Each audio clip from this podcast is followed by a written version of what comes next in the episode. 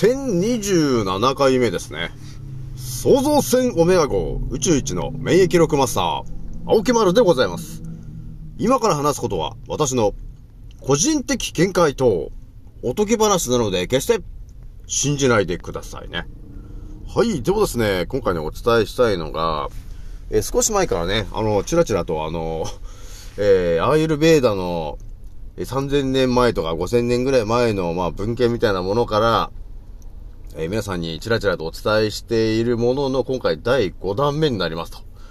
いうとこなんですけど、今日お話しするのはですね、えー、ニームというものの、えー、効果が、まあ、いろいろね、昔研究されてきて、こんな効果があるんですよねっていう話のところに今入ってきてるんで、それを今ね、今日何個かお伝えしていこうかなというとこなんですよね。じゃあひとまず今日はね、えー、12月の16日の土曜日と、えー、いうとなんですけど、非常に今日なんか天気がいいなというとこでも暑いぐらいじゃないと、ね。12月でこの暑さはどうなってんだと、えー、いう感じなんですけど、じゃあひとまずね、えー、私アンカーラジオさんは現在、84,186回再生ぐらいを突破しております。皆さん、聞いてくれてありがとうという感じなんですよね。それじゃあですね、またあの長いやつちょっと読んでいくんですけども、まあね、だいぶね、ニームっていうものが、やっぱりね、えー、1万年とか5万年ぐらい前から使われていた、えー、万能薬だったんですよねっていうのがもう、えー、ガチで見えてきちゃったんですよね。それじゃあ今日はね、えー、お伝えしていくのはですね、えー、自然界からの薬の物と、えー、いうことで、ニームの話にまたなっていくわけなんだけども、じゃあまず読んでいきますからね。えー、世界保健機関、あれですね、W の H の O ですね、と。は、発展途上国に住む人口の80%が、一次医療をえー、伝統医学のみに依存していると推定しています。世界人口の半分以上は、以前として、えー、医薬品を完全に植物に依存しており、ほとんどの伝統的な医薬品の有効成分は植物から供給されています。研究者は一般に植物や他の生物からも、他の生物からの天然物が新薬のアイデアの最も一貫した成功の源であることに同意しています。創薬科学者は、これらのアイデアを、かっこ、リードと呼ぶことが多く、臨床検査で望ましい、えー、特性を持つ化学物質は、リード、リード化物と呼ばれています。と、えー、いうことになってるんですね。またこれ深いですね、と。植物は何千年にもわたって世界中の伝統医学システムの基礎となり、人類に新しい治療法を提供し続けています。植物に基づく先住民の知識は、世界の様々な地域、特にインド亜大陸で世代から世代へと受け継がれ、様々な伝統的な医療システムの開発に大きく貢献してきましたと。えー、ニームは、主にインド亜大陸で栽培されている神の木であり、一般的にニームとして知られています。A インディカの木のすべての部分は、様々な人間の病気に対する家庭薬としてインドの伝統医学で一般的に使用されています。インドの人々は長い間ニームの木を尊敬してきました。何世紀にもわたって何百万人もの人々がニームの小枝で歯を磨き、ニームの葉汁で皮膚疾患を塗り、えー、競争剤としてニーム茶を飲み、厄介な虫を遠ざけるために、ベッド、本、国物箱、えー、戸棚、クローゼットにニームの葉を置いてきましたと。いうことになってるわけなんだけど、だから大昔からね、このニームというものは神の木であるということになっていてですね、虫を寄せ付けない木なんですよね、ということになってるんで、もう今の日本で言ったらあれですかね、タンスにゴン的な勢いですか？タンスの中にこう服しまっとくけど、なんかこうタンスの中にこう虫みたいなのが湧くじゃないですかと。そういう虫を寄せ付けないのに、ために、日本では今タンスにゴンを入れてると思うんですけど、インドの方ではニームの葉をただ入れとくだけで、虫が寄ってこないんですよね。いうことだったんですね。この木は様々な痛み、発熱、感染症、その他の症状が、その他の症状を和らげてきたため、村の薬局と呼ばれています。インドの田舎では人々は様々な病気の予防と治療のために、ニームの葉の、えー、水煎じ薬をよく使用していました。ナイジェリア大学で行われた研究では、分別したアセトン、水ニーム派輸出物の薬効が示されました。2012年12月に、チェン内のキング予防医学研究所で行われた試験では、シッタニーム製剤がデング熱に、えー、感染した患者の症状を軽減し、回復を早めることが判明しましたと。いいことしか書いてないですね。本当にね。インドの数百万の人々にとって、ニームには奇跡的な力があり、今、世界中の科学者がその考えは正しいかもしれないと考え始めています。20年にわたる研究により、非常に多くの分野で有望な結果が明らかになったため、この未知の種は、め、ぼしい国とえー、豊かな国の両方に多大な利益をもたらす可能性があります。最も慎重な研究者の中には、ニームは脅威の植物と呼ばれるに対すると、えー、いう人もいます。まあね、ここまで聞いてもらって見えてきてる人はいると思うんだけど、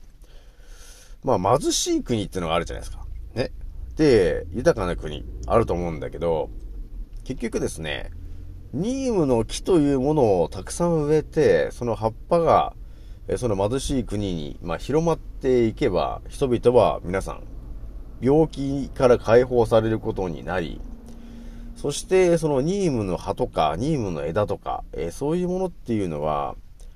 実は世界中の人が必要とするものなんですよね。これからね。ってことなんだよな。っていうのがこう見えてきちゃってんですね。本当にね。じゃあね、あの、ニームのね、えー、抗菌作用の話してみるんだけど、最近の研究では、ニーム油の石油エーテル油輸出物からの抗菌活性化物の単利と同定が、えー、示されています。えー、ニーム油由来のオクタデカン酸、ヘキサデカン酸、テトラヒドロフラン、ジールエステルの抗菌活性を示した。エラバラスっていう人がいたんでしょうね。で、えー、ニーム油の高脂高微生物活性を研究しましたと。とりあえずあの、皆さんよとりあえず読んでるからね。で、えー、抗ウイルス薬。ガルハルディラは、ポリオウイルスに対するアザディラクタ、インディカ多糖体のインビトロ抗ウイルス特性を研究した。えー、抗牛ヘルペスウイルス、1型活性を持つ、えー、ニームの葉で抽出した多糖類を示しましたと。えー、アヒルペストウイルスに対するニーム種子核抽出物のインビトロ抗ウイルス活性を示した。えー、ティワリっていう人がいて、えー、単純ヘルペスウイルス1型感染に対する、えー、ニームの、えー、樹皮抽出物の、えー、抗ウイルス活性を示しましたと。まあ今言ってるのは何かというと、いろんな分野で、そのニームと呼ばれてるものが研究されて、効果が出てますよ、効果が出てますよという連続なんですね。で、次なんだけど、性感染症。これもですね、今ね、だいぶ入ってますよね。梅毒、梅毒っつってね。だから、あの、肩に打つやつをね、皆さん当たり前のように打った結果、免疫力が一気に下がっちゃったから、そんな性病とかになるわけないのに、免疫力が下がってしまったことによって、その、性の病に関する、えウイルスが増えちゃってんだよね、と。だから自分の免疫力で退治できなくなってるってことなんですよね。だから皆さんはちょっと注意しといてね、と。免疫力の下がってる人っていうのは、うつるよねって。だから、やっぱり健康志向な人じゃないと、やっぱりそっちの方もちょっと危険よっていうのはあるからね。いくらその顔がいいとかさ、ね。あの人可愛いなーとかって言ってても、ね、あの、風邪ばっかりひいてるとか、ね、花粉症っぽくなってたりしてると、あ、この人は、顔はいいんだけど、免疫力が低いんだよね。ということは、うん、っていう可能性が高いんで、ちょっと注意してね、というところがあるからね、皆さんね。で、お伝えしていくとですね、性感染症の治療におけるニームの有効性に、えー、焦点を当てた研究者はほとんどいません。えー、完成したレポートは圧倒的に、えー、肯定的なものです。えー、林病に対する16の薬用植物の活性の評価を示しましたと。まあ、林病とかも、もうそういう性病とかね、えそういうものもですね、結局のところウイルス、そういう細菌とかが、あの、原因なんだけど、えー、ウイルスとか細菌とかそういうものっていうのは、ニームの葉の成分によって一撃で殺せるということになってるんで、効果が出てるんですよね、ということになってるんだけど、その効果が出るんですよっていう話を、あんまりオープンにすると、要するに今の医者の人たちが、えー、血祭りにあげられることになるじゃないですか、と。なんですよね、結局。ちゃんと薬があるじゃない。で性病になっちゃったら、その病気に対する薬っていうものが今、出てるじゃないですか、と。それがね、そんなニームの木とかいう、よくわかんない、なんかその、木でね、その葉っぱのさ、その、その煎じたやつ飲んだだけで、性病が治っちゃったりした日にはさ、薬が売れないじゃん。だからこれはですね、本当医者の人もそうだし、製薬会社の人もですね、これはもうタブーだから言えないんですね。まあでも間違いなく効果ありだよね。やばいよね、と。えー、ニームと免疫システム。えー、トーラという人がいて、えー、アザジラクチンが、その受容体の主要エシ因子、えー、結合ドメインと相互作用し、TNF 誘発性の生物学的反応を阻害することを研究しました。またこれもね、これ読んだだけでよくわかんない感じあるんだけど、まあ、腫瘍とかだよね。もう我々もさ、いろんなその、食品添加物だ、遺伝子組み換えだ、いろんなものをね、えー、よくわからないで食べさせられておりますが、その結果ね、やっぱり、腫瘍みたいなものができちゃう人が多いじゃない。それは体のいろんなところにね。まあ、それをね、自分の免疫力で、こう、退治できればいいんですけど、やっぱり免疫力が下がってる人が多いんで、退治できないんですね。その結果増えていっちゃう。要するに大きくなってくるんですよ。腫瘍がね。でもね、と。このニームと呼ばれてるもののエキスをですね、取ってしまうとですね、主要絵師因子。要するに、主要を、えー、絵師させるという効果があるんだね、ニームにはね。だからニームの葉っぱとか、ニームのエキスのそのタブレット。もうそれはね、日本の鹿児島にあります、ニーム鹿児島というところの、えー、会社が今すごい作ってるんで、えー、欲しい方はそこにちょっと、ネットで調べてもらえると、ドバッと出てくるんで、えー、ぜひともね、買って、使ってみたいなと。使ってみてほしいなというとこなんですよね。まあでも値段もね、そんな、おかしいぐらい高くないんですよ。だから3000円ぐらいの話。お茶の葉っぱで1500円みたいな感じなんで、ね、ものすげえ苦いやつですけど、その苦味っていうのが、あ、虫とか線虫がそりゃ嫌がるよね、と。この苦さだったら、みたいな感じになるわけよ。だから、がの運になってる人とか、種の陽になってる人が、このニームに、の情報に到達できたら、世界変わるんじゃねえかなと思ってんですよね。じゃとりあえず今日はね、これぐらいにしとこうかなというとこでございます。じゃあ皆さんね、えー、次の音声でお会いしましょう。またねー。